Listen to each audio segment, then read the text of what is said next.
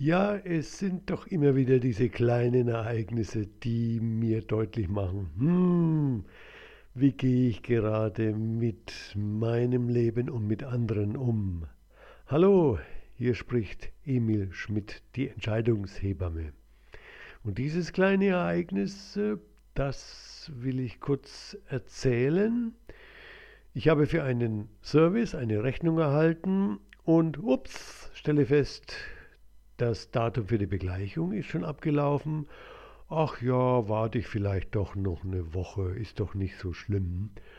Und na, vielleicht weniger als äh, eine Minute kommt mir sofort in den Sinn. Sag mal, Emil, was machst du hier eigentlich? Du hast dich doch gerade ärgern lassen von Kunden, die noch Restexemplare deines Kalenders bestellt haben und dann sich nicht mehr melden und du schreibst zurück und kriegst vielleicht immer noch keine Antwort und hast dann eine Warteliste und findest es ziemlich doof und dann selber machst du so eine Sache, die auch doof ist. Da passt doch was nicht zusammen. Hm, wie findet ihr das? Also, ich fand's sehr wichtig für mich, weil diese kleinen Dinge die sich ja im Großen dann auswirken. Das erlebe ich immer wieder. Wenn ich in dem Kleinen so nachlässig bin, ohne jetzt irgendwie, boah, ich muss ganz akkurat, aber nachlässig bin, dann zeigt sich das in größeren und mehr wie so einem Lupenereignis auch als unangenehm.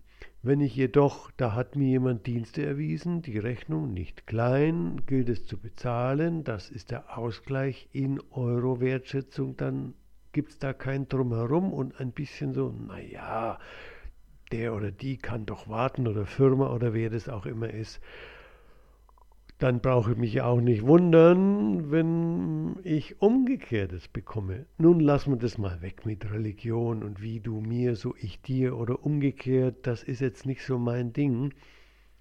Es geht mehr darum, ähm, diese Wertschätzung, äh, ob das eine menschliche Begegnung ist, ein Rechnungsausgleich oder was auch immer, da habe ich erstmal dafür zu sorgen. Und dann, wenn es umgekehrt nicht klappt, dann kann ich natürlich klare Worte sprechen, aber so tun, als ich darf mich ärgern und umgekehrt mache ich es so, dass der andere sich über mich ärgern darf, das geht aber nicht gut aus. Hm.